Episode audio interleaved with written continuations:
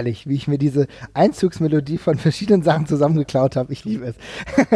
so, hallo und herzlich willkommen zur dritten Ausgabe des Ringfuchs Podcasts. An meiner Seite wie immer der wunderbare Jesper. Guten Tag.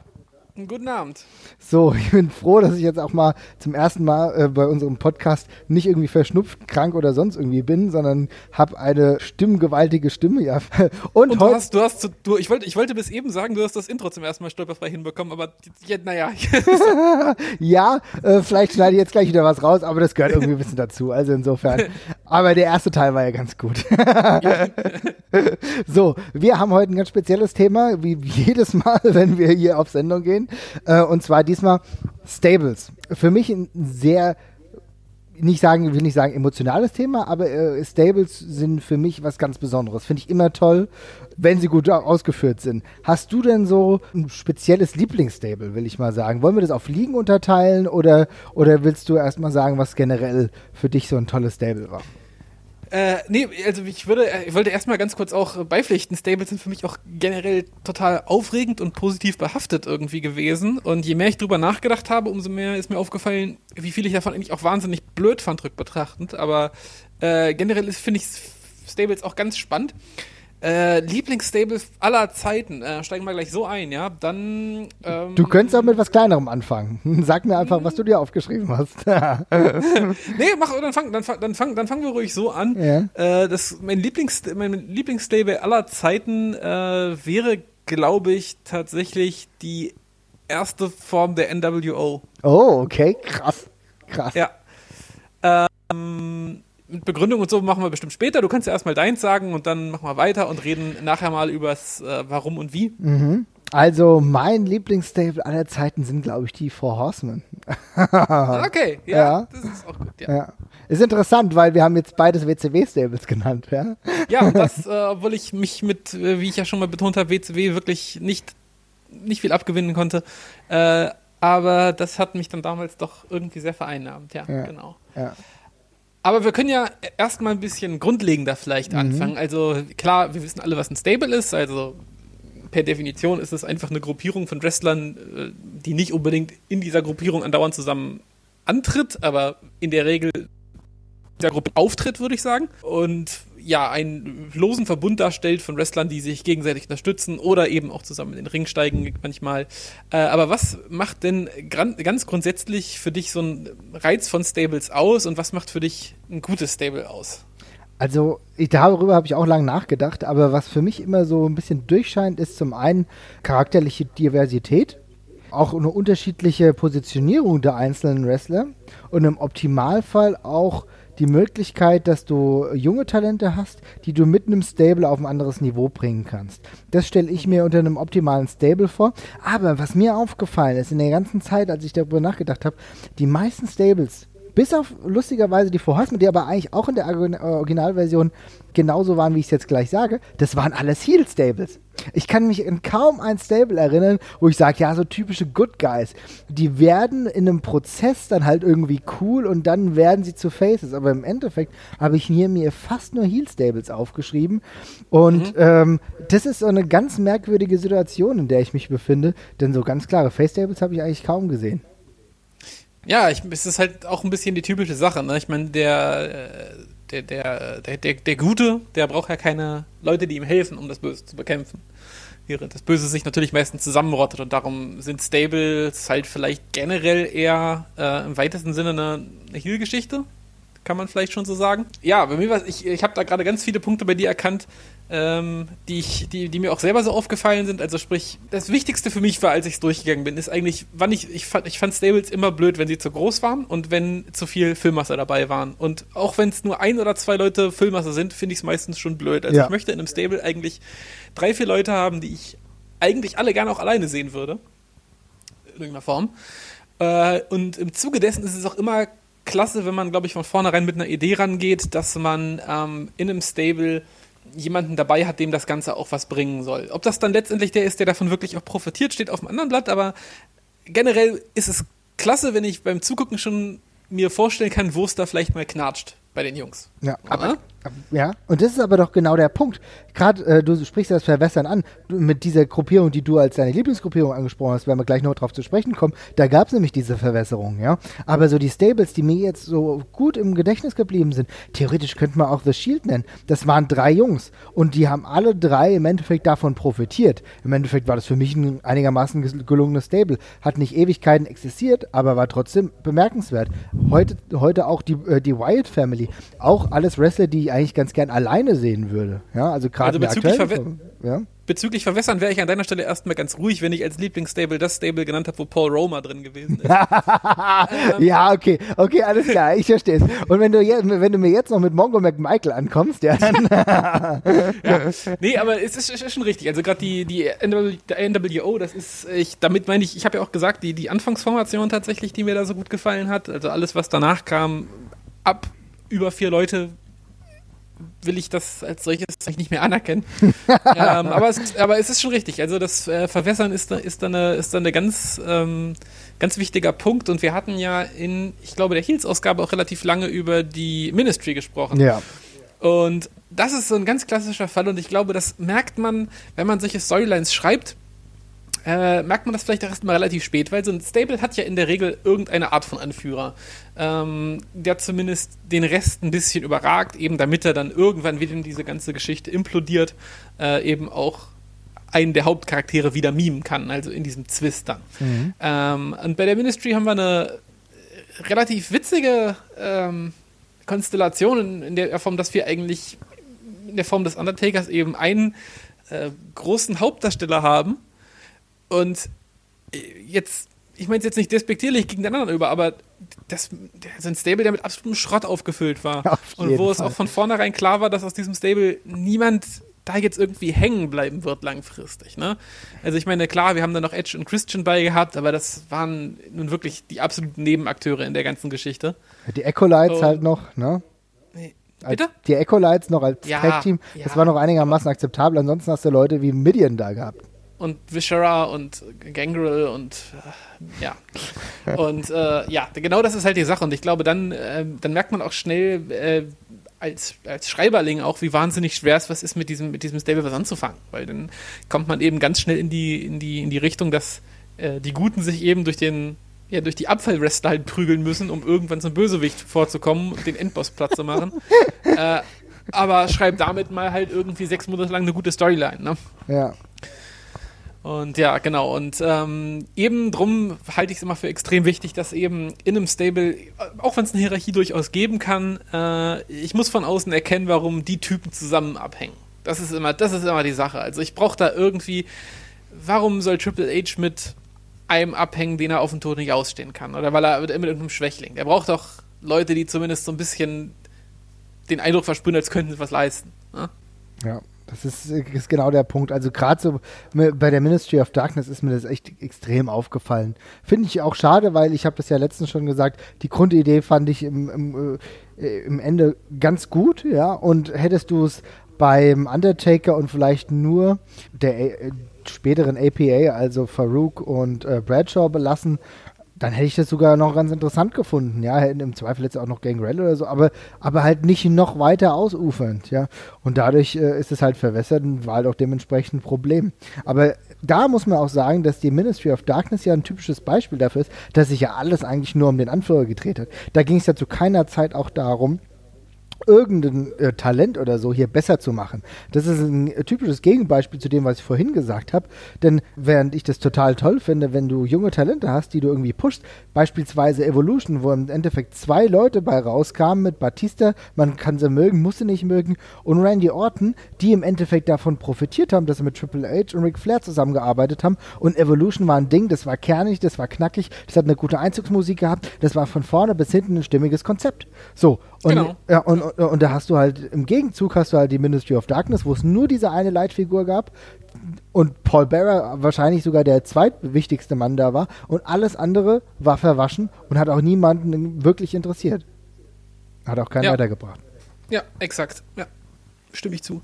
Und äh, genau, ich glaube eben auch, dass das wirklich von vornherein ein ganz durchdachtes Konzept war, wo du gerade die Evolution zum Beispiel genannt hast, wo man eben gesagt hat, okay, wir haben da zwei Allstars und zwei Junge, mit denen wir was machen wollen, das machen wir etappenweise.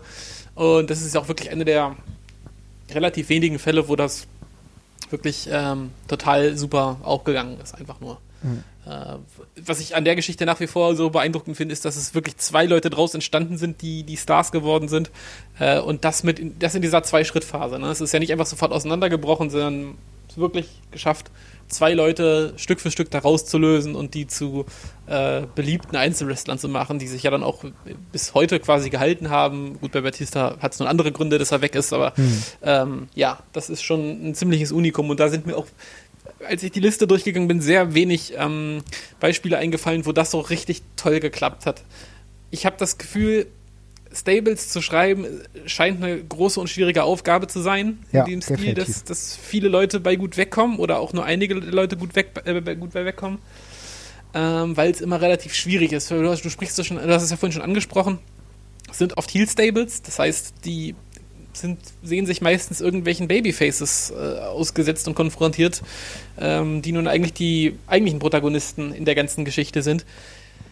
Dabei dann noch Leute aus dem Stable over zu bekommen, die ganze Zeit über, scheint schwierig zu werden, vor allem wenn man zu viele Leute hat. Auf jeden also, Fall. Ähm, und ich bin die Liste durchgegangen und die Leute, wo ich dann gesagt habe, die sind wirklich aus dem Stable stark hervorgegangen, äh, die konnte ich an einer Hand abzählen. Also ich hatte viel mehr, ich hatte ganz viele Leute im Kopf, wo ich überlegt habe, ja, die waren mal im Stable und sind jetzt Superstars wie, was weiß ich, The Rock oder äh, Mankind oder dergleichen, aber die sind alle nicht in den Stables halt irgendwie groß geworden, nee. sondern irgendwie danach. Das sprichst du was an, gerade so The Rock mit der Nation of Domination. Das ist auch so ein Punkt, das vergesse ich immer wieder. Ich fand eigentlich die Nation of Domination gar nicht so, gar nicht so schlecht. Ja, hat noch eine gute Einzugsmusik und alles. Das hat schon irgendwo gestimmt. Aber irgendwo, dass ich jetzt sage, eine markante Fehde, die, die, die auch äh, den einzelnen Wrestlern großartig gut getan hat, also das kam erst danach, wo dann Corporate Rock oder so, das hat ihm vielleicht wirklich besser getan. Ja, ja, exakt, ja. Also da, da, ist halt viel, wie gesagt, viel Filmmesser dabei und auch vieles, wo, wie du schon richtig gesagt hast, im Endeffekt auch nicht wirklich gut gebuckt ist. Äh, du hattest, wir sprechen ja hier gerade eine Zeit an, in der es extrem viele Stables gab in der WWE. Das war ja teilweise ja. schon unübersichtlich. Dann zwischenzeitlich gab es noch The Union. Du hast ja mit Oddities äh, auch so ein Stable mehr oder weniger gehabt mit lauter komischen Wrestlern, Kurgan und so weiter und so fort.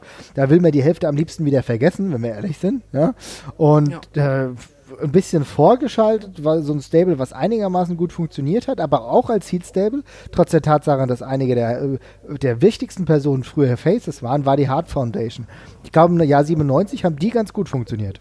Aber an sich äh, ist es halt für mich so, wenn ich, wenn ich mir das in, in Erinnerung rufe, habe ich auch äh, vielleicht äh, ist es bei mir so, keine Ahnung, vielleicht ist es bei dir ähnlich. Ich habe unglaublich viele Beispiele, wo Dinge halt nicht funktioniert haben.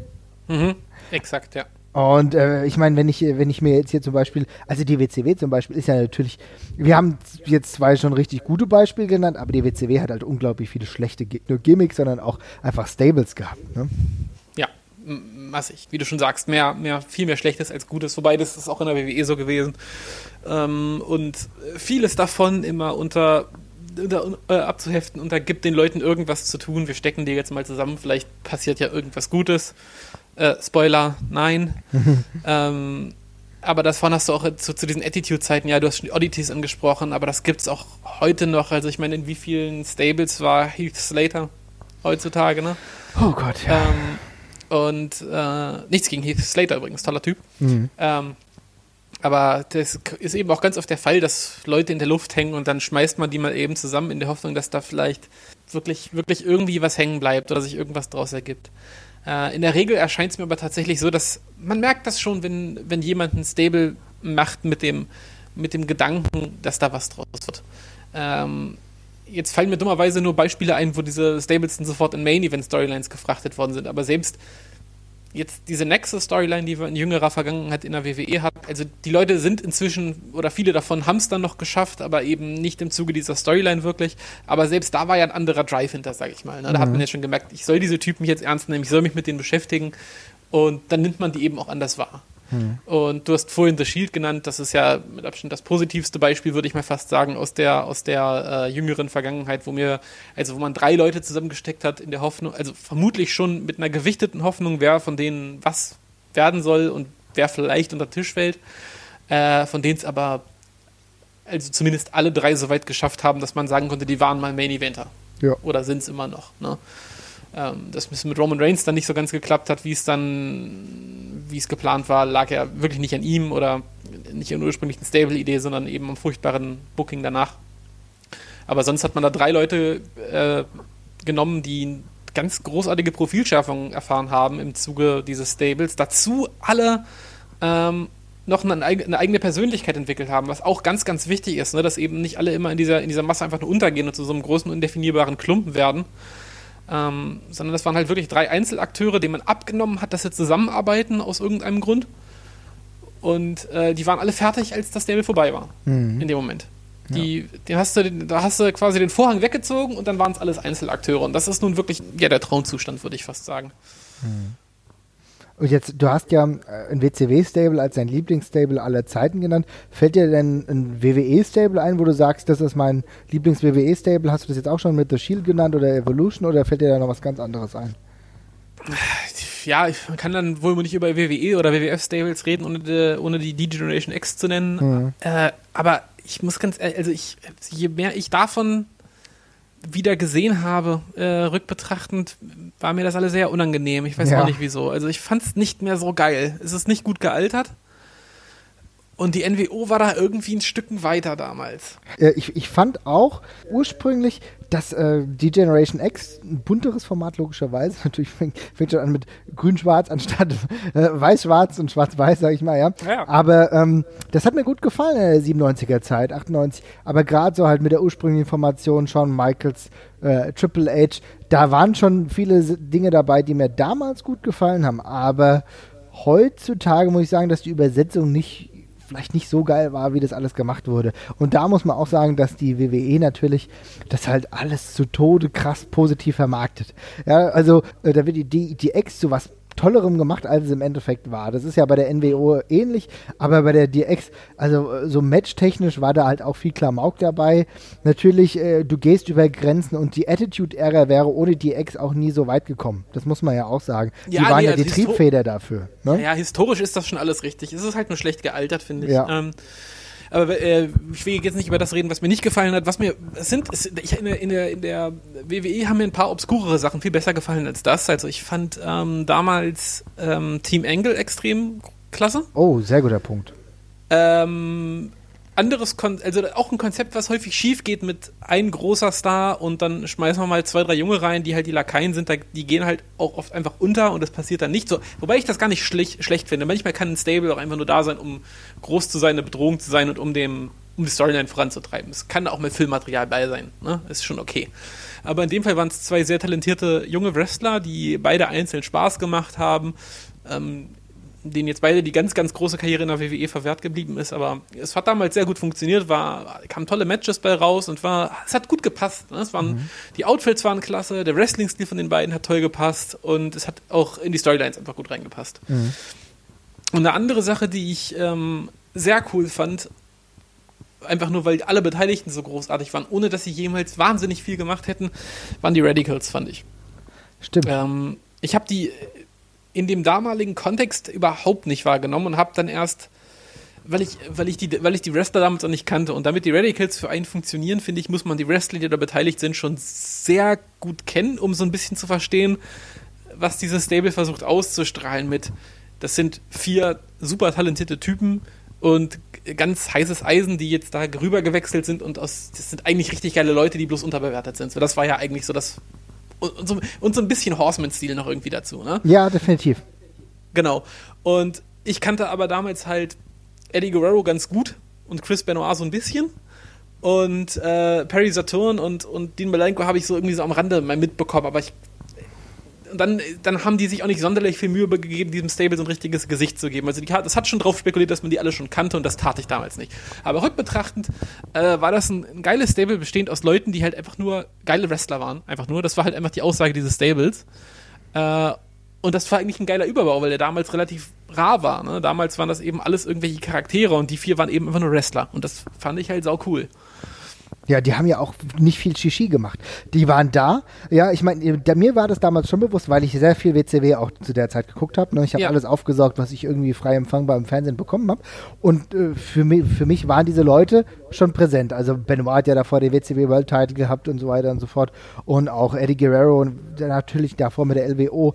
Ein bisschen in der Cruiserweight äh, Division der WCW rumgeschliffen worden, aber du hast gemerkt, dass da viel mehr geht. Dann gehen die vier zur WWE und das war einfach herausragend. Also für mich hat es sofort gezogen und ich muss auch sagen, da, da wurde nicht unglaublich viel erklärt, es hat aber es hat gereicht, dass die vier einfach präsent waren und dann Matches gehabt haben, die überzeugten.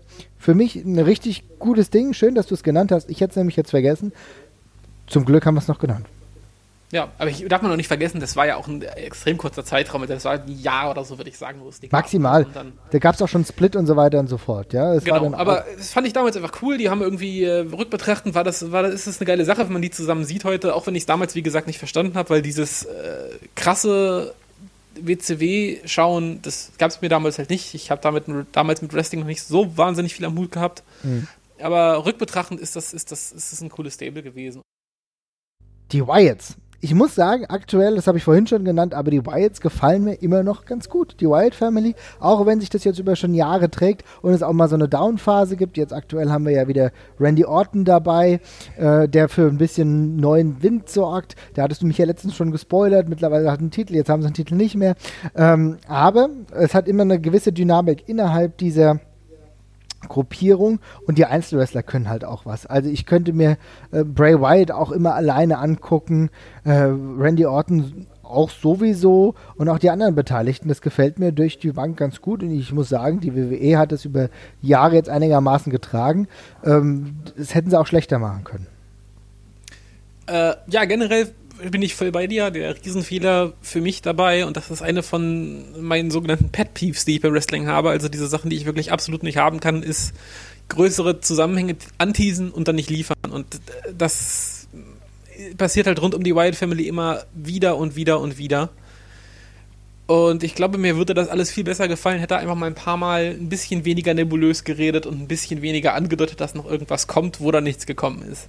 Also ich verbinde das Stable leider mit sehr viel leider nicht geliefert Momenten irgendwie, Storyline-technisch. Also nicht von den Wrestlern her, die machen das alles gut und er sind alle sehr gut in dem, was sie tun. Äh, aber Ich weiß, die Erzählung halt. Die Erzählungen die sind Erzählung, nicht stringent. genau, die waren immer, die waren immer in eine Narrative eingeflochten, wo man drauf gewartet hat, okay, jetzt kommt noch was krasses über ihn raus oder jetzt, das bringt ihn, John Cena jetzt irgendwie aufs nächste Level und so und bei all diesen Sachen, wo ich immer davor saß und dann gedacht habe, okay, das war's jetzt, äh, da war leider sehr oft die Wyatt Family bei und ähm, ja, aber generell äh, total gut und ich finde es auch klasse, dass sie das äh, so, so stringent durchziehen und es ist halt einfach ein komplettes ja, komplette Charaktere geworden, ne? Und äh, Hat gut Charakter. Das ist so, ja das so Ding. Ein Act, so, ein Act, so ein Act halt. Das ist einfach so ein Act geworden. Und als solchen muss man den eben auch wahrnehmen. Und äh, ja, jetzt inzwischen würde ich mir wünschen, dass er noch. Von mir aus können sie auch noch. Also das mit Randy Orton war schon eine tolle, coole, eine coole Idee. Sehr gut funktioniert. Vielleicht muss man sogar genau in die andere Richtung, dass man mit der ganzen Geschichte sogar noch ein bisschen fahrlässiger umgeht und ein bisschen mehr einfach mit denen mal macht. Egal, ob das jetzt irgendwie sonderlich mysteriös wirkt oder nicht. Ähm, weil inzwischen, ja, das sind halt einfach so anerkannte Figuren, kannst du eh schmeißen, finde ich. Und, äh, aber wenn man zurück an Nexus denkt, wie ähm, viele Leute davon dann irgendwie doch noch eigentlich irgendwie was geworden sind in der WWE, Mhm. aber eben überhaupt nicht in dem damaligen angedachten Stil. Stimmt, ja. Also, ja, also das ist ein, ein guter Punkt. Vielleicht muss man die Wyatt Family da auch noch viel mehr machen lassen. Ähm, ich, ich stimme dir dazu, dass viele Storylines irgendwie kein, äh, kein gutes Ende hatten, so keinen richtig schönen Payoff, wo du sagst, okay, der ist jetzt geturnt und der bleibt ja zum Beispiel auch dabei. So eine ähnliche Storyline, wie wir jetzt bei Randy Orton sehen, hatten wir ja davor auch schon bei äh, Daniel Bryan. Ja, der auch kurz Ja. geturnt ist und dann, gut, müssen sie erzählen, wie es mit Randy Orton weitergeht. Aber vielleicht wäre es auch mal gut, wenn äh, ein prominenter Star dauerhaft dann dabei bleiben würde. Das würde ihm nicht schlecht tun und der äh, Wyatt Family auch, weil äh, auch nicht schlecht tun, denn es ist ja immer noch ein kleiner Kreis. Dadurch, dass durch den Roster-Split hat sich das ja sowieso wieder verkürzt, wo Braun Strowman zu Raw gegangen ist und die Wyatt Family jetzt nur noch aus, mittlerweile jetzt aus wieder aus drei Leuten besteht. Okay, ich weiß nicht, Eric Rowan ist ja gerade, glaube ich, äh, verletzt, also der kommt auch irgendwann wieder zurück, das müssen wir sehen. Aber auch se selbst die- jemand wie Luke Harper, auf mittelfristiger Basis kannst du den auch mal dauerhaft im Intercontinental-Title mal wresteln lassen, weil das auch ein geiler Typ ist. Also du musst die ja nicht immer als Tag-Team irgendwie antreten lassen das Gute ist, die WWE hat es zumindest geschafft, daraus, wie du gerade schon richtig gesagt hast, ein Act zu machen. Die Sache funktioniert an sich. Äh, wenn das Licht angeht, äh, Licht ausgeht, die Musik ertönt, da weiß jeder Fan, was er zu machen hat. Und das ist natürlich diese WWE-Magie, die das irgendwie schaffen, die Fans dann in ihren Band zu ziehen und jeder zückt sein Handy und macht keine Fotos und erleuchtet es damit. Ist auch was, auch was Feines. Ne? Ja, was ist denn somit das, äh, die, die, die schlimmsten Stables, die du, die du im Kopf hast? Und damit meine ich jetzt nicht mal unbedingt die, ja, die irrelevantesten vielleicht teilweise auch, aber auch Sachen, über die, du dich, über die du dich wirklich geärgert hast. Also ich kann zum Beispiel mal einen Anfang machen und jetzt ist mir witziger, witzigerweise der Name entfallen und ich äh, meine das Stable von bestehend aus Wade Barrett, Seamus, Alberto Del Rio League of Nations. Nations, danke. Wer war denn der vierte? Uh, Rusev. Rusev, exakt. Alles so gescheiterte Einzelacts irgendwie, zusammengeschmissen, weil sie alle aus einem, aus einem anderen Land kommen und auch keine weitere Idee so richtig. Und das ist eine von diesen Situationen, wo ich davor sitze und denke, ihr könnt, ihr könnt alle gerade was Geileres machen. Oh, Jeder von euch. Und es ging mir von Tag 1 an auf die Nüsse, wirklich. Also es war auch nichts dahinter. Und das ist das große Problem. Du hast nicht das Gefühl gehabt, die WWE hat sich jetzt großartig dabei was gedacht. Die haben gedacht, okay, wir haben eigentlich für die, für die vier haben wir jetzt alle gerade keine Storyline. Wir wissen jetzt nicht genau, was wir mit denen machen. Naja, die kommen halt nicht aus den USA. Würfeln wir die zusammen und geben denen einen Namen. Und das war's. Du hast denen noch eine ja. Einzugsmusik gegeben mit der Zeit. Das hat die ersten Wochen auch gefehlt. Mit der Zeit hast du es dann gemacht.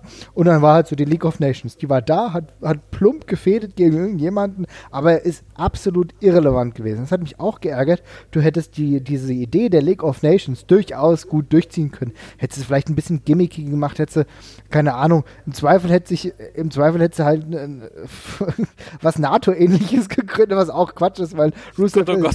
Ja, naja, keine Ahnung. Das ist jetzt schon wieder sehr überdreht. Aber du hättest, du hättest es halt mit mehr anreichern müssen als vier Leute, die einfach jetzt eine andere Einzugsmusik haben und trotzdem noch genauso aussehen. So, weißt du?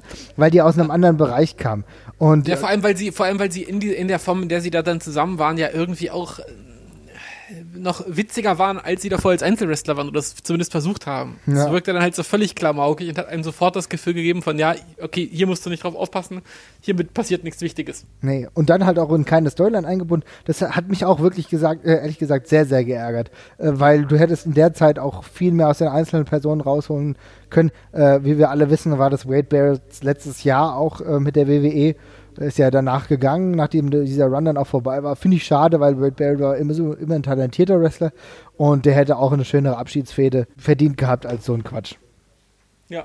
Also, wo ich mich jetzt drüber geärgert habe, also ehrlich gesagt gibt es ja eine relativ lange Latte von Dingen, über die ich mich geärgert habe, Storyline-technisch bei, äh, bei, bei, Stables. Und ich muss sagen, ein, eine, die dazugehört, ist auf jeden Fall die WWE NWO Storyline. Mhm, ja. Denn ich muss sagen, äh, ich weiß, ich kann mich an die Zeit zurückerinnern und viele wollten Hollywood Hulk Hogan zurück in der WWE haben. Also auch gerade mit diesem Hollywood-Gimmick war für viele äh, besser und auch für mich besser, anstatt jetzt Red and Yellow äh, Hulkamania Running Wild. Das konnte ich zu der Zeit sowieso nicht mehr haben. Und deswegen fand ich dieses Hollywood-Ding schon cool, auch mit diesem NWO-Verbund die WWE hat versucht, einigermaßen das gut aufzuziehen. Ich kann mich an eine äh, Szene erinnern, wo äh, Vince McMahon gesagt hat, ähm, so, so sinngemäß, I must uh, destroy my own creation. Ja, und dann hat er schon an die NWO gedacht, beziehungsweise er hat ganz merkwürdig, also wenn man sich das überlegt, der hat dann halt so einen Stuhl, so einen Lederstuhl umgedreht und dann war halt das NWO-Logo. Ja, also muss ich, wer macht sich denn die Mühe und beschmiert so einen Lederstuhl? Ja, okay, ein anderes Thema, ja, aber gut. so, und dann kam die, ich glaube, zu irgendeinem No Way Out kam die. Ja? Oh. Ja, genau, ja, ja, klar, das war ja der, das war doch der, das war doch der Gag, oder? Mit den Initialen, dass die dann. Genau. Und dann kamen die raus, wurden ja auch gefeiert, aber auch schon die Promo war sehr merkwürdig, weil die im Endeffekt auch nicht so erwartet haben, dass die Reaktionen so positiv waren und dann haben die sich da auch teilweise bedankt. Also das war schon ein richtiger beschissener Start, ja. Äh, es, hatte eine, es hatte eine ganz gute Zwischenzeit, äh, führend zu WrestleMania hin, weil es wurde die Fehde aufgebaut zwischen Hulk Hogan und äh, The Rock und die hat alles überschattet. Auch der, der Payoff der Main Event WrestleMania war grandios. Jeder, der sich daran erinnert, auch wenn du das Match wrestlerisch nicht in Erinnerung behalten wirst. Diese Atmosphäre, dieses Gefühl war einzigartig. Aber was in der Folgezeit dann entstanden ist, wusstest du, dass HBG Teil dieser NWO zwischenzeitlich war? Ja, ja, ich weiß, dass ich, äh, und Bugatti doch auch. Oder? Und Bugatti alles auch. Diese, ja. ja. genau. Ich weiß, ich kann mich an die, äh, an die Szene mit, ähm, mit HBK kann ich mich immer noch sogar ganz gut erinnern, weil ich ich hab das damals, ich fand das damals schon unfreiwillig komisch, weil Kevin Nash sagt irgendwie, ja, und hier kommt das neueste Mitglied der NWO und es ist einfach auch so völlig random, dass es da jetzt ein neues Mitglied gibt, soweit ich mich richtig erinnere. Und dann macht er seinen komischen, seine komische Zeigefingeraktion auf den Entrance und es dauert so fünf Sekunden zu lang. Und ja, langsam alt so ein bisschen. es war sogar, es war sogar ein großes Comeback von, äh, von Shawn Michaels, glaube ich, oder? Damals. Ja, es war, es war auf jeden Fall ein größeres Comeback nach, ja, glaube ich auch. Nach längerer Abstinenz auf jeden Fall. Ja, ja, und also, aber total, aber es hat nichts, nichts gebracht. Und Booker T, der war auch dann da, da drin, ja. Und aber auch ähm, X-Pack wurde wieder rein verwurstet und Big Show war auch irgendwie da drin, ne? Aber das, das war absolut random, das hat mich total geärgert. Du hättest einfach mit den drei Leuten, die ursprünglich reinkamen, was schon nicht so optimal war, weil Raz äh, Razor Ramon, sage ich schon, Scott Hall in einer nicht optimalen Verfassung war. Wir erinnern uns da an die Fehde mit Stone Cold Steve Austin, wo Austin versucht hat, viel zu retten. Ja, und äh, Kevin Nash ist auch so mitgeschwommen und war ohne Match bei WrestleMania. Wahrscheinlich hätte der ein Match machen können, ja. Das wäre vielleicht besser ja. gewesen als Scott Hall, äh, der dann von äh, Steve, äh, Steve Austin getragen wurde. So, ja. aber alles nicht optimal, aber dann hättest du es nach den drei einfach beenden müssen. Spätestens als Hogan Face geturnt ist. Ja, es war, das war einfach, das war einfach zu lang gestreckt. Ja, müssen ja. wir gar nicht drüber reden. Ja. Also das, ähm, das ist halt so eins, was mir richtig in Erinnerung geblieben ist. Hast du noch was? Äh, ja, ich habe tatsächlich noch, also es ist ein Insider von einem Freund und von mir inzwischen tatsächlich. Also wir manchmal einfach aus dem Nichts das äh, Theme von dem Stable an, weil es auch so wahnsinnig grausam war. Ich kann dich ja mal raten lassen. Also du kannst dir schon denken, das äh, Theme ist extrem schlimm. Mhm. In meinen Augen das schlimmste und vor allem das schlecht bearbeitetste Wrestling-Theme aller Zeiten. Und die, es sind drei Mitglieder gewesen, okay. nur. Und ich glaube, der einzig einende Faktor dieser drei Mitglieder war, dass sie alle überhaupt keine Publikumsreaktion gezeigt haben zu dem Zeitpunkt, als sie dieses Stable gegründet haben. X-Factor? Richtig! Sehr gut. I got everything I ever wanted and I never Ey, give that back oder irgend sowas, ne? Ja, exakt. Und also allein, wenn, wenn das jemand nicht kennt oder es vergessen hat, hört euch dieses äh, das Entrance-Theme an. Das ist ein wir legen sie äh, die Shownotes auf jeden Fall. Ne? Warte, warte, ja, genau. Es ist, ein, es ist ein ganz normaler Song von Uncle Cracker, den kennt ihr noch auch von dem tollen Smash It Follow Me, den einzigen Song, den ihr nie wieder in eurem Leben hören wollt. Es ist, also, es ist, ein, es ist also ein Song von Uncle Cracker, über den einfach äh, ich glaube, was singt er? I know you hate it, singt er eigentlich im Original. Und über das It wird einfach X-Factor darüber geschnitten, während der Song im Hintergrund weiterläuft. Und dazu sind die rausgekommen, Woche für Woche. Das ist wirklich so unfassbar schlecht gemacht. Das, wenn, wenn, man, wenn man das heutzutage bei YouTube sucht, dann denkt man, okay, so klang das Lied nicht, das hat jemand versucht nachzubauen. Nein, genau so. Das war das Schlimmste, was es jetzt gab. Und dieses Stable war von, von Anfang an einfach nur da. Es waren Just Incredible, X-Pac und Allbot, die ich glaube auch völlig. Ich, ich komme hier aus dem Lachen nicht mehr raus. Ja, wenn, wenn, ich, wenn, ich, mich recht erinnere, ging es damit los, dass X-Pac hat, glaube ich, gegen, ich, ich meine, er hat gegen Chris Jericho gewrestelt. Ich bin mir aber nicht mehr ganz sicher. Und dann kam aus dem Nichts Just Incredible raus, Das ist ein einziges gewesen ist, da zu sein. und hat dann, hat dann Chris Jericho verprügelt und irgendwie zwei Wochen später kam dann einfach erklärungslos Albert mit raus. Und dann waren die eben ein Stable und die haben sich dazu, also wirklich dadurch ausgezeichnet, dass sie absolut nichts getan haben die ganze Zeit. Wirklich nichts. Und keinerlei Reaktion gezogen. Äh, X-Pac hat noch nicht mal X-Paket bekommen. Er hat einfach Gleichgültigkeit in sein Gesicht bekommen. Ja, er, er hat nichts gemacht. Das Einzige, was ganz okay war, war der Finish. Die hatten so einen coolen gekreuzten Superkick, glaube ich. Ja. Der war noch ganz okay. Aber äh, sonst wirklich extrem grauenvoll. Aber ich gerade nebenher bei Cage Match sehe, mhm. es gab 2014 eine X-Factor äh, Reunion. ja, äh, wo Just Incredible und X-Pac gegen äh, ein Tag Team namens Biff and Ted's Excellent Tag Team gewrestelt haben, bestehend aus Biff Busick und Ted Goods. Okay. In New York. Oh ja, das war natürlich bestimmt Leckerbissen. es war richtig, bestimmt richtig geil.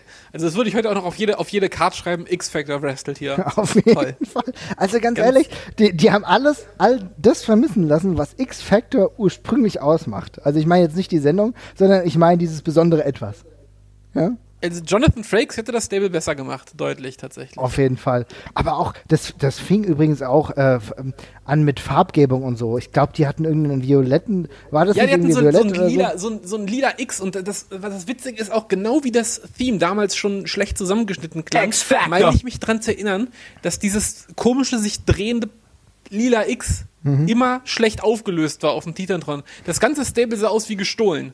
Das sah aus wie ein das sah aus, als hätte man ein normales Stable raubkopiert. so, Scheiße, wir haben hier so eine billige Gift. Dann mach das mal ja. ein. Das ja, exakt. Also eigentlich ist das, das ist so das, was ich mir vorstellen würde, wenn irgendwo in Hongkong oder so jemand die D-Generation X versucht nachzumachen. Sie haben so X-Pack und den Rest baut man so irgendwie drumherum. Das wird schon irgendwie passen. Irgendwas mit X. Und dann nimmt man halt nicht, dann nimmt man halt nicht grün, weil dann kann man verklagt werden, sondern nimmt halt lila. Und den Rest, den macht, post man halt irgendwie ab, das wird dann schon gehen. Und dann kommt halt genau sowas bei raus. Es ist wirklich, also bitte angucken. Es, ist, es, ist, so, es, ist so, es ist so unglaublich. Es ist wirklich so unglaublich schlimm. Anstatt China hast du dann halt Albert. oh ja, Gott. Exakt, ja. Oh Gott, also das, also wirklich, die habe ich wirklich versucht zu ignorieren, ja, zu verdrängen. Aber schön, dass ich gleich wieder wusste, wen du meinst, als du es nur angesprochen hast, ja. Ich muss, also das ist echt eine Sache, das habe ich, das weiß ich jetzt gerade tatsächlich nicht, aber ich werde mir nachher jetzt nochmal, nachher nochmal X-Pack und, und Just Incredible Shoot-Videos raussuchen, weil mich echt interessiert, wie, wer die Idee hatte. Weil mhm. ich bin mhm. mir sehr sicher, dass es niemand von den dreien war. Ja. Und ich würde gerne wissen, wie die reagiert haben. Ich meine, was, was sagst du, wenn jemand zu dir kommt, ey, tolle Idee, du machst jetzt ein Stable auf, ihr kriegt ein Lied von Uncle Cracker und es sind dann X-Pack, so schlimm. Ja. X-Pac, Just Incredible und du. Und dann sagst du, was sagst du denn so? Oh, okay. Ja, dann komme ich wohl morgen zur Arbeit. So, ich Sie haben ja vielleicht doch versucht, das Beste rauszuholen. Aber das war halt, also ich meine, äh, für Just Incredible war das sowieso ein ziemlich beschissener WWE-Run ja, sorry, der hatte halt auch in der WWE einfach nie was verloren. Das kommt halt auch noch dazu. Aber ähm, über Justin Credible rege ich mich ein andermal auf. Ja, ich glaube, da werden wir noch genügend Möglichkeiten finden. Ja, ne? ja, exakt. Man muss, dazu, man muss dazu ja auch sagen, dieser Stable ist, dieser Stable ist eine komplette Randnotiz. Ich meine, das gab's, das war auch kein Jahr. Ne? Das war vielleicht ein halbes Jahr oder so. Aber das war so unfassbar beschissen. Und damals, das, das Witzige, das war 2001. Da hat man, da haben wir alle Wrestling noch sehr ernst genommen eigentlich. Ja. Aber über X-Factor hat man sich damals schon lustig gemacht, weil es einfach nur so, was, was ist das? Was, was machen die da? Warum, warum sind die hier?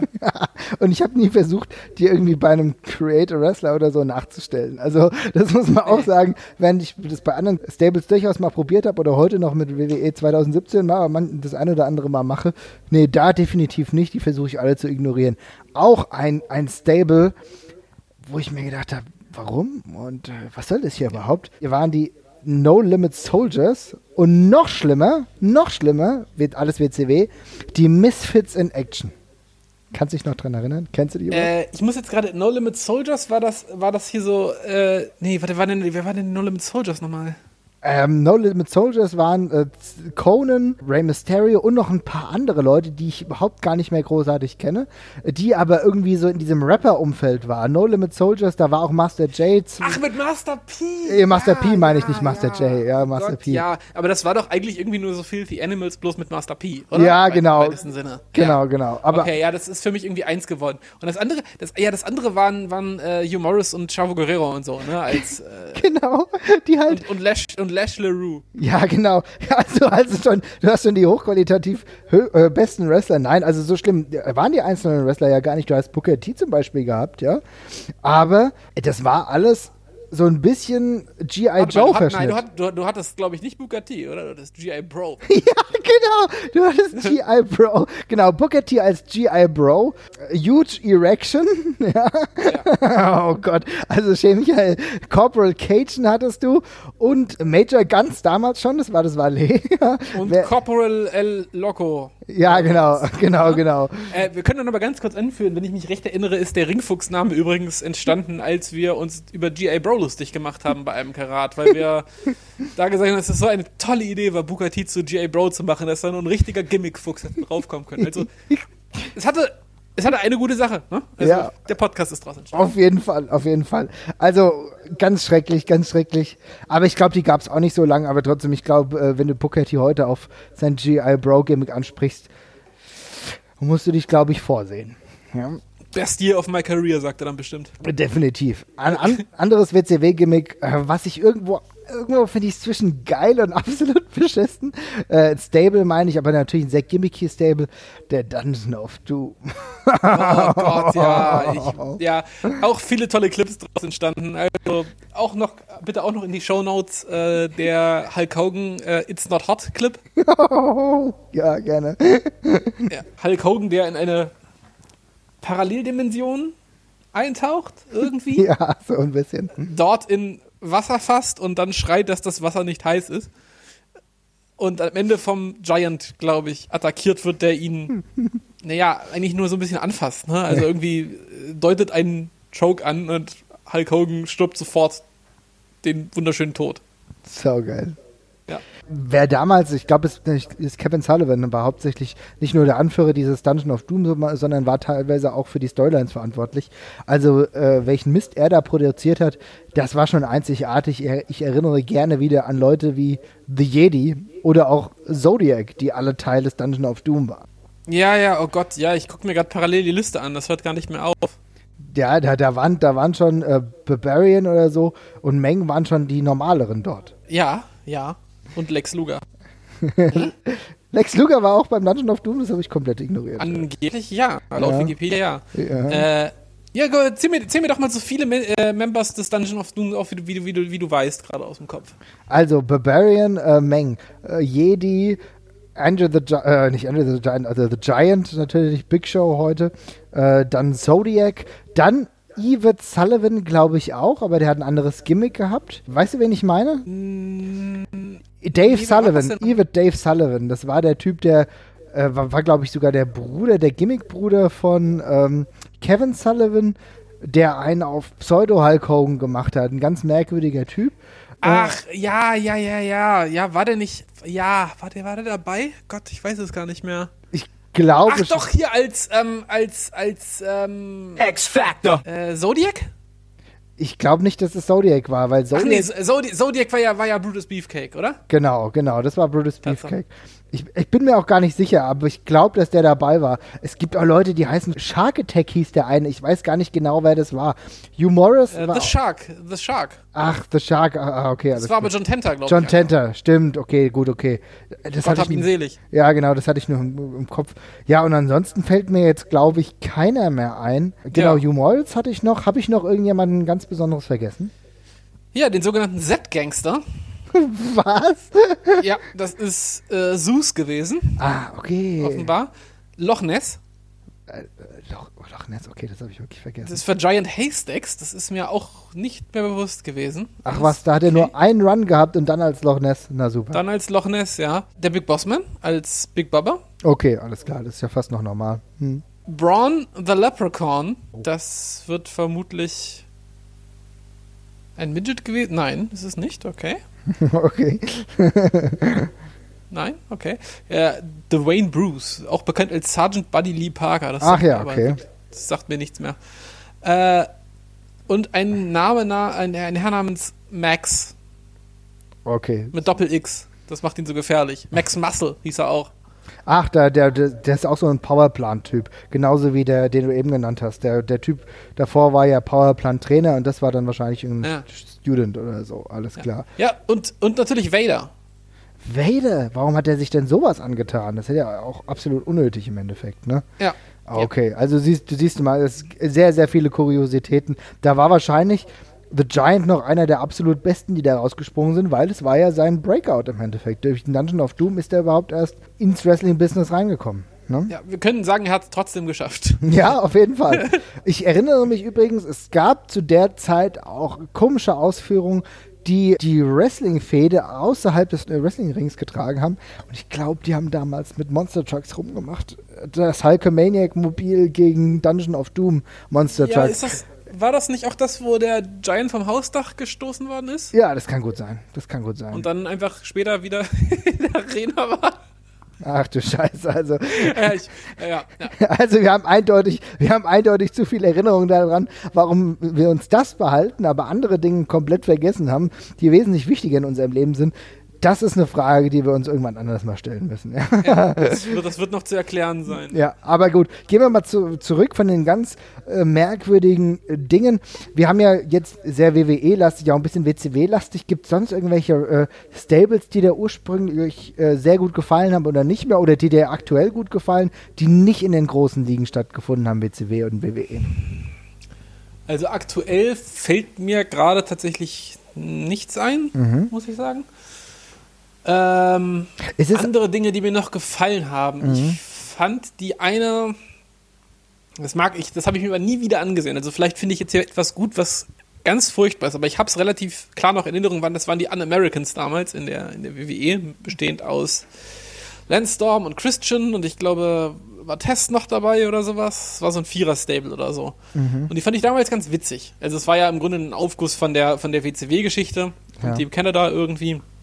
Aber hat mir ganz gut gefallen. Okay. Ja, aber sonst wüsste ich jetzt gerade spontan auch nichts mehr. Okay.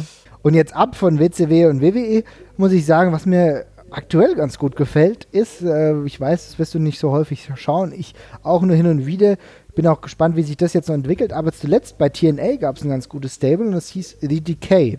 Ich weiß nicht, ob du davon jetzt schon mal was gehört hast. So mit ja, Crazy das ist ja, ja, mit, ja, ja, aus Jimmy Havoc und äh, Rosemary und Abyss. Ja, genau. Aber wie alles, was wo Abyss beteiligt ist, werde ich es nicht gucken. Aber ja, weiter, ja. Aber, aber das, was sie da draus machen, ist aktuell echt ansprechend. Ja? Also die haben auch eine Theme von Marilyn Manson.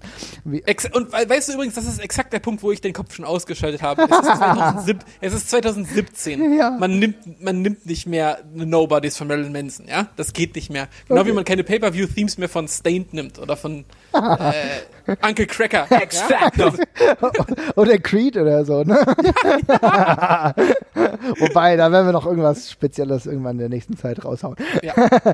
Ja, also- also wie gesagt, aber die Decay, gerade mit Rosemary, die eigentlich am meisten da hervorsticht, die jetzt ja auch schon mal bei der WXW war. Interessantes Gimmick, äh, muss ich sagen, nicht ganz so verkehrt. Japan fällt mir alles ein bisschen schwer, weil da habe ich früher äh, mehr geguckt. Jetzt gucke ich, wenn dann halt New Japan und früher fand ich das der NWO Japan äh, ziemlich cool mit Chono und Muto und dann auch noch äh, Tenzan und äh, Scott Norton. Scott Norton fand ich früher war ein mega geiler Wrestler. Ich habe den irgendwie total Ja, geliebt. ja, auf jeden Fall. Nee, das war super. Ja. Ja, habe ich Also total. aktuell finde ich, aber aktuell finde ich halt hier die, äh, Gott, ich muss immer kurz überlegen, wie ich den Namen ausspreche. Los Ingobernables eigentlich ziemlich geil. Richtig Ähm, geil. Wollte ich auch drauf Die sind, die sind, die sind, die sind ganz, ganz große Klasse. Gucke ich mir sau gerne an und ich mag auch den. Es ist, ich meine, wenn man so nach äh, diese, diese, diese, diese Zusammensetzung von so einem Stable und wo der Hintergrund herkommt, äh, ist, äh, kann ja in Japan immer so ein bisschen wirr sein. Und da ist es ja bei den Los Ingobernables auch so mit diesem, mit diesem Mexiko-Hintergrund, wo die dann ja irgendwie mehr oder weniger so ein Ableger von sind. Ne? Mhm. Und, äh, aber das kommt irgendwie extrem cool. Ich kommt einfach total, kommt total cool rüber. Ich feiere das auch. Also auch der, wer vielleicht Wrestle Kingdom 11 jetzt gesehen hat, auch der Entrance, äh, das passt alles. Also das ist ja auch für, für Jap Japan-Verhältnisse ganz schön gimmicky. Ne, muss man Ja, sozusagen. ja ne? genau. Ja. Und ja. äh, das kommt gut rüber. Du hast halt natürlich auch herausragende Einzelwrestler ähm, und aber auch Wrestler, die vielleicht nicht so mega geil sind wie Evil, finde ich jetzt nicht persönlich jetzt nicht so geil, aber der kommt in dieses Stable, äh, in diesem Stable einfach sehr, sehr gut klar. Ne? Und auch ganz interessant, wo du gerade schon ansprichst von, äh, wo du gerade den, den japanischen Hintergrund sowieso nochmal ansprichst, ist es sind auch ziemlich beliebt, glaube ich, so für ein Heel Stable in Japan, was glaube ich auch nicht so wahnsinnig häufig der Fall ist, oder? Also ich meine, Nee, das stimmt, ja. ja. Ja. Anderes japanisches Stable, was ich aktuell auch noch ziemlich cool finde, ist Chaos. Ja, ja, total, ja. Keine Frage, ja. Also richtig, richtig gut gemacht. Ich meine, davor, war ja Nakamura noch dabei, ja heute äh, Okada der Anführer und dann hast du aber auch so Leute wie äh, Goto und Ishii, natürlich das schon die alleine auch total geil sind und halt äh, Will Osprey da reingebaut, der natürlich da an dieser Rolle auch wächst. Und da kommt genau wieder dieser Aspekt, den wir vorhin angesprochen haben, zum Tragen. Du nimmst einen Wrestler, der natürlich ein gewisses Talent hat, auch schon das bewiesen hat, aber du packst den in ein Korsett rein, in dem er selbst wächst, auch dementsprechend in wichtigere Matches kommt, mittlerweile regelmäßig mit Okada antritt und der bekommt ein ganz anderes Niveau. Also für mich eine feine Angelegenheit und ich glaube für Osprey ist äh, diese Nummer mit Chaos wichtiger als äh, bei Ring of Honor rumzutanzen aktuell. Ja, das sehe ich auch so. Äh, wo wir dann aber gerade schon mal bei, bei New, New Japan sind, äh, kann man, glaube ich, den Bullet Club nicht ganz oh, außen vor lassen. Auch wenn das, ja. wenn das so schlimm. Ich finde die richtig äh, kacke, ja. ja. Ja, also das Ding ist, der Bullet Club ist ja, ist ja eine witzige Geschichte. Also äh, äh ich will jetzt auch gar nicht über, die, über diesen, über diesen WWE-Ableger reden, der da irgendwie so halb arschig draus entstanden ist. Oh ja, nee. Ähm, sondern der originale New, ja New, Japan Bullet Club mit in, in wechselnder Besetzung mit ähm, AJ Styles und Prince DeWitt und, ne? Oder also mhm. heute Finn Balor. Ähm, was ja ursprünglich eine ganz witzige Idee war, so als, als ähm, Damals fand ja, ich also nämlich noch gut. Schon, schon, schon, quasi als, als Parodie ne, von, ja. von so Groß-Stables mit so einem ewig ausufernden Schwall von Leuten, die reinkamen, die ganzen parodierten Gesten und dergleichen. Bloß irgendwann ist der Witz so ein bisschen rausgewachsen aus der Sache und dann war es halt einfach wirklich nur noch statt Parodie noch ein Rip-Off irgendwie. Aber ja, äh, war eine lustige Anfangsidee auf jeden Fall und hat ja auch äh, ein paar Leuten auf ein neues Level geholfen oder hilft es ihnen ja auch immer noch. Kann man ja nicht anders sagen. Also ich meine, äh, man schaut sich an, was aus AJ Styles geworden ist, was aus Carl Anderson geworden ist, zumindest in Japan, oder äh, die, äh, die Young Bucks, die damit ja auch einen großen Erfolg haben, Kenny Omega. Ähm, das ist ja schon ein riesiger, wirklich ein Sprungbrett für, für ganz viele Leute gewesen. Also das, das ist genau der Aspekt, den man wahrscheinlich auch hervorheben muss. Da muss ich dir recht geben. Ich fand die ursprünglichen Versionen mit Baylor oder auch später mit AJ Styles, das fand ich alles okay. Aber irgendwann gab es dann diesen Punkt, ähm, wo ich sagen muss, jetzt ist es vorbei. Ich kann das gar nicht genau beziffern, aber äh, also das Datum nicht genau beziffern, aber ich glaube, es war irgendwann, als Jeff Jarrett dazu kam. Ja, ja, genau. Das, ja, also wie gesagt, das ist schnell auch.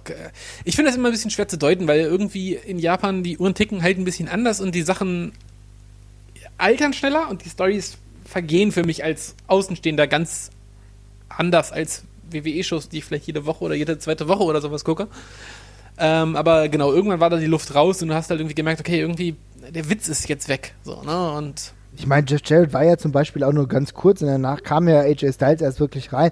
Dann ging das wieder, aber vielleicht bin ich da auch äh, zu zu negativ. Das hängt aber damit. Das große Problem, was ich wahrscheinlich damit habe, ist, dass ich mit Matt Jackson und Nick Jackson einfach nichts anfangen kann. Mhm. Ja, das geht mir genauso. Also, vielleicht ja. verwässert das. Und vielleicht ist deswegen meine Kritik an denen einfach so groß, weißt du? Weil ich mhm. irgendwie die nicht so geil finde und die ja auch immer im Zentrum vom Bullet Club sind. Und außerdem schwimmt da halt auch ganz schön viel Zeug mit ähnlich wie ich das Gefühl habe, hatte am Ende bei der NWO, wo so viele Leute dabei sind, dass du gar nicht mehr weißt, wer aktuell da irgendwie rum, rummacht und mitmischt. Jetzt aktuell ist es ja so, dass Cody Rhodes auch dabei ist.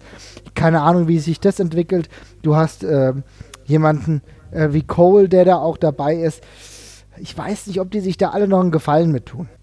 Ja, das weiß ich auch nicht genau, aber es hatte auf jeden Fall eine ganze Zeit seine Daseinsberechtigung und ich glaube, in der Form gab es das im japanischen Wrestling halt sehr selten. Also, weil es war ja auch wirklich, es war ja, es war ja, es war ja eine große Parodie auf den, auf den, auf den westlichen Wrestling-Stil, sage ich ja auch mal. Ne? Also das war ja, das war ja auch der Gag, dass die halt wirklich ständig in Matches eingegriffen haben, Waffen genutzt haben mal oder sowas, um Match zu beenden. Und diese, ja, also selbst Heal-Gruppierungen in Japan arbeiten ja irgendwie aus unserem Blickwinkel immer noch relativ fair. Mhm. In der Regel. Ne? Also die sind halt böse und wresteln böse, aber sie wresteln halt nur böse und äh, ja, der Bullet Club hat eben wirklich diese ganze westliche Interference-Dauer, das Interference-Dauerfeuer etabliert und dergleichen und Leute danach attackieren und allem drum und dran und ähm, ja. Ja, ich gebe dir recht. Ich, äh, ja, ich lasse mich überzeugen. Ich habe das ein wenig zu negativ gesehen. Hm. nee, also wie gesagt, ich kann damit auch, auch nichts mehr anfangen, aber äh, hat schon, also hat vielen Leuten geholfen und es ist halt immer noch, läuft halt immer noch relativ stark. Also, ja. Äh, gut, jetzt haben wir über Japan gesprochen, über USA und so weiter und so fort. Aber es gibt ja auch noch Europa. und jetzt stelle ich dir die Frage, ich habe schon gehört, du hast da jetzt nicht ganz so viel gefunden, was du so toll findest. Kannst du dich denn jetzt an irgendwas erinnern, was dir gut gefällt oder was dir aktuell gut gefällt, wenn wir über Stables sprechen in Europa? Nee, du kannst jetzt gerne gleich wieder über Ringkampf abschwärmen. Äh, aber mir, mich, mich haut jetzt, also ich habe jetzt nichts, wo ich komplett gebannt davor sitze. Hm. Ja, also bei mir ist es natürlich, wenn ich über Europa und Stable spreche, ist es aktuell wirklich Ringkampf, ja, äh, die mir einfach ganz gut gefallen, wo auch äh, die Wrestler sorgfältig ausgewählt wurden, es ist schlüssiger Aufbau, gute Mit äh, wie gesagt, gute Mitgliederauswahl und halt auch bislang noch enger Kreis. Ne? Aber das ist halt auch jetzt, existiert noch nicht ganz so lange, da müssen wir abwarten, wie das weitergeht, ist aber auf jeden Fall eines von den Positivbeispielen. Wir hatten lange Zeit keine wirklichen, wirklich festen Stables im Euro-Wrestling.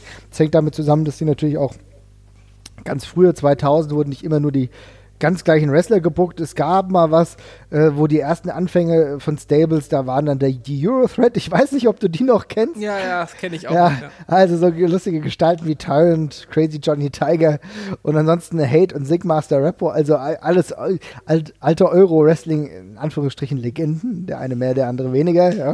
Mhm. Aber ähm, ich glaube, in Europa, da gibt es, also zumindest im Festland Europa, deutschen Bereich, gibt es nicht so wirklich viel gelungene äh, äh, Gimmick-Stables oder Stables generell. Also Cerberus, über die haben wir das letzte Mal schon gesprochen, ja, da tun wir uns persönlich ja auch immer schwer.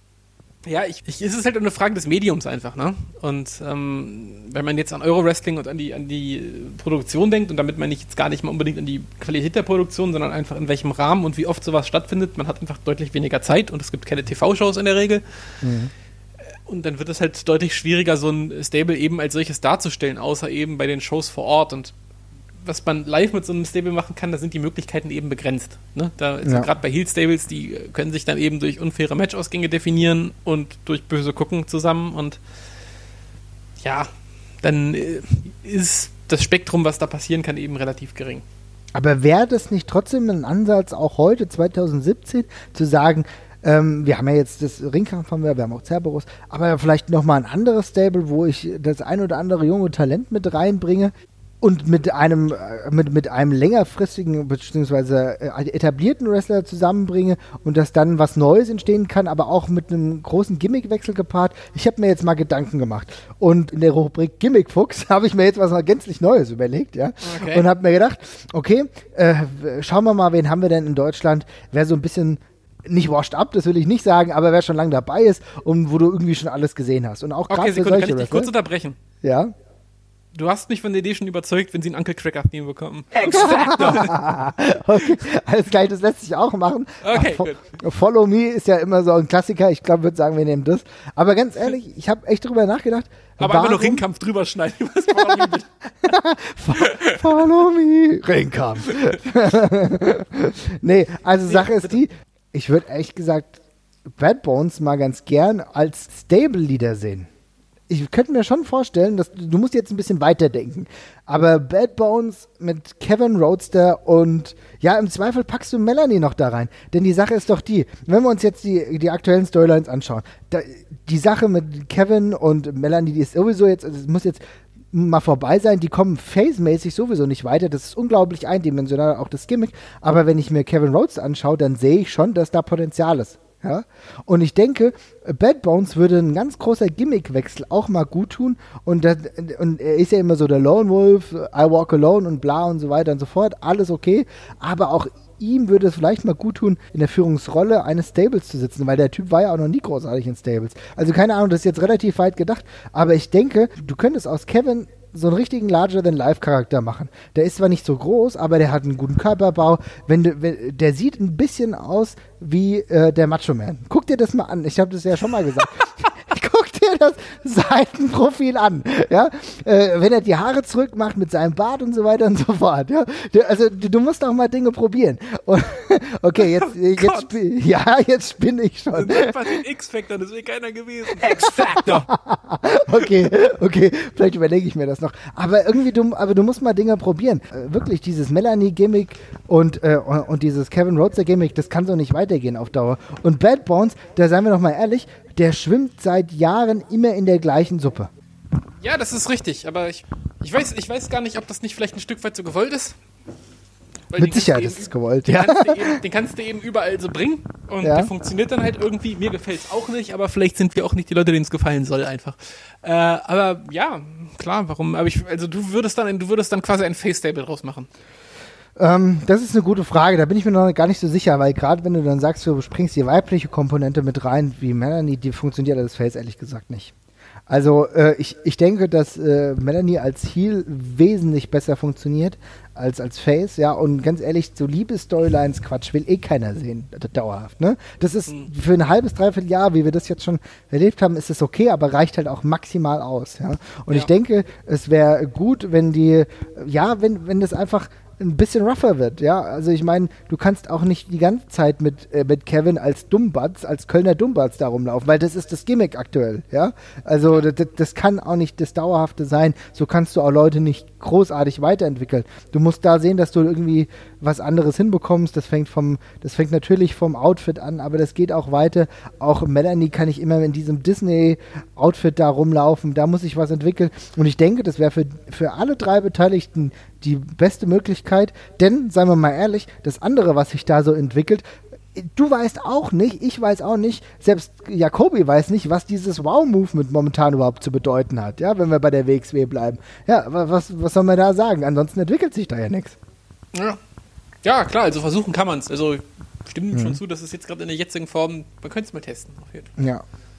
Und, ich mir äh, auf dem Papier, also gerade wenn, also ja, ich kann es mir noch nicht vorstellen, aber warum nicht mal versuchen?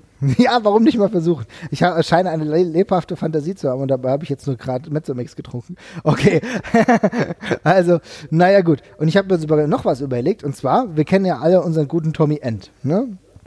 Und ja. äh, bei Tommy kann ich mir auch vorstellen, Tommy, der dann bald Alistair Black heißt, bei NXT, bei, äh, da kann ich mir auch gut vorstellen, dass er allein aufgrund seines Gimmicks, was ja jetzt irgendwie so, ähm, also was schon davor bei der WXW irgendwie so ein bisschen okkultisch angehaucht war, also ich meine, er heißt ja jetzt Alistair Black, das ist jetzt auch kein Zufall, wenn wir uns daran erinnern, es gab diesen Alistair Crowley, das ist so ein Okkultist aus Großbritannien gewesen, ja, der, der Verfasser der satanischen Bibel. Genau, genau. Und er hat sich ja mal als Antichrist bezeichnet. Mhm. Äh, End, wie wir wissen, sogar von Michael Cole jetzt letztens Anti-Hero genannt. Also das ist total krass, was wir in den letzten Wochen hier so alles erlebt haben, ja.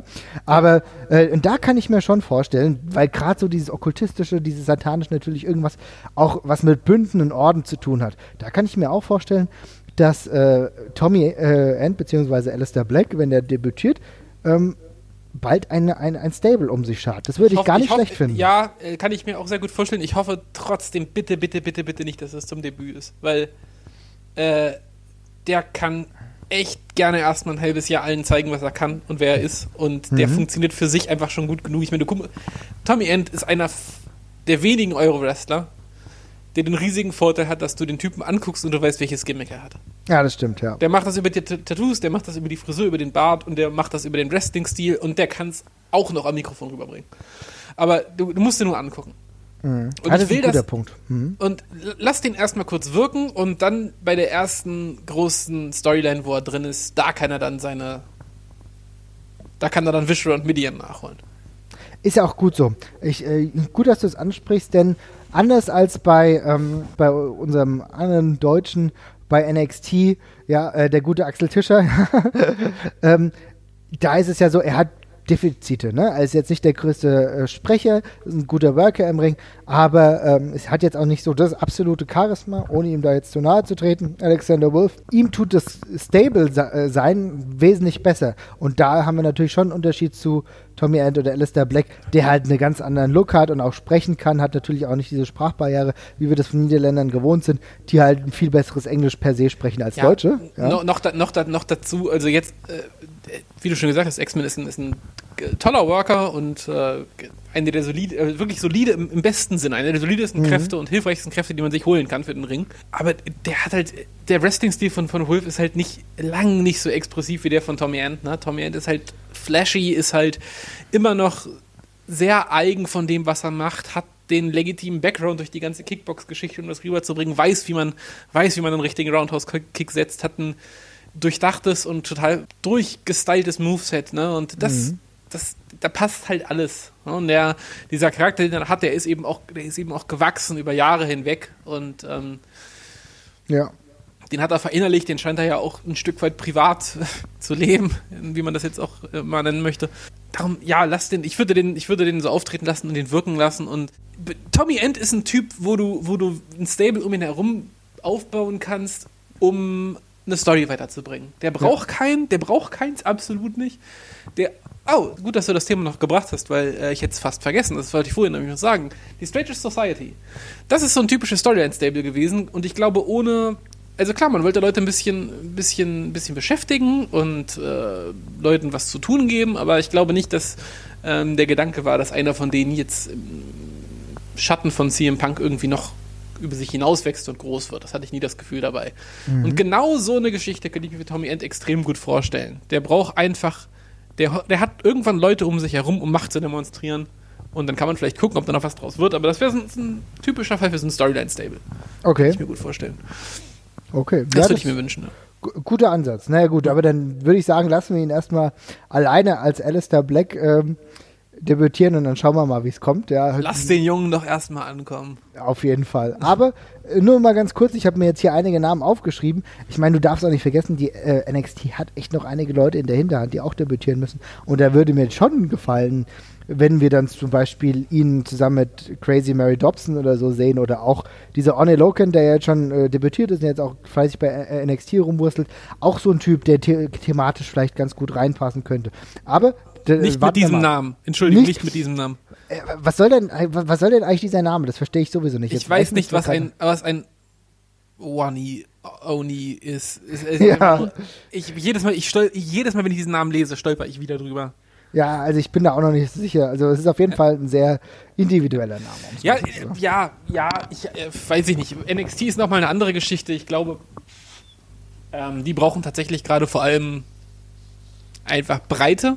ja, das ist richtig, Von, ja. dem, von dem äh, und da sind Stables vielleicht sogar nicht die äh, beste Variante, weil du damit gleich wieder vier, fünf Leute mit der gleichen Sache behaftest. Aber Ja, ja, gut, die, die haben auch sowieso genug Probleme, ihre eigenen Stables, die sie jetzt haben, erstmal over zu be äh, bekommen. Ne? Ja. Wir haben jetzt gerade Alexander Wolf angesprochen, also auch Sanity ist ja gerade in der, sag ich mal, im positiven Sinne Findungsphase, ja, bei weitem noch nicht so over, trotz der guten Charaktere oder der guten Talente, die da drin sind, ja. Big Damo kommt aber vielleicht auch noch dazu, jetzt entwickelt sich da gerade so eine Storyline. Also da ist noch viel zu tun. Wir wollen jetzt auch nicht hier so ab- abhängig von aktuellen Storylines sein, deswegen machen wir da jetzt mal einen Cut. Ich würde Ja. sagen, wir haben eigentlich jetzt mit Stables so ein bisschen was abgehandelt. Im Endeffekt bleibt als, als Fazit, es gibt halt immer so zwei Wege, wie du Sto äh, Stables machen kannst. Auf der einen Seite natürlich, um Talente aufzubauen, ja, aber dann, äh, wo, du, wo du halt etablierte Kräfte mit reinbaust, die im Endeffekt vielleicht selber dann noch daran wachsen. Da haben wir vorhin Evolution als, als äh, Paradebeispiel gehabt, muss man sagen, wo zwei neue äh, Wrestler daraus zu richtig großen Wrestlern geworden sind und dann selbst Leute wie Ric Flair nochmal in neue Höhen ger geraten sind. Äh, ich erinnere an mindestens einen Tag Team Titel, den Ric Flair dadurch erworben hat und auch gute Matches abgeliefert hat. Und alternativ hast du auch die Möglichkeit, dass du gezielt nur diesen Star pushen willst, der halt im Zentrum des Interesses ist. Das hatten wir bei der Ministry of Darkness, hatten wir aber ähnlich auch bei JBL, bei seinem Cabinet, was wir auch in den Vorwochen ja schon mal angesprochen haben. Das sind so die zwei Handlungsarten. Äh, natürlich gefällt uns die besser, wenn es darum geht, Talente zu pushen. Aber manchmal, je nach Storyline, kann das eine wie das andere einfach interessant sein. ja. Gut. Schönes Schlusswort. Gut, dann würde ich sagen, machen wir einen Deckel drauf und wir hören uns. Bis bald. Bis bald, ciao. X Factor.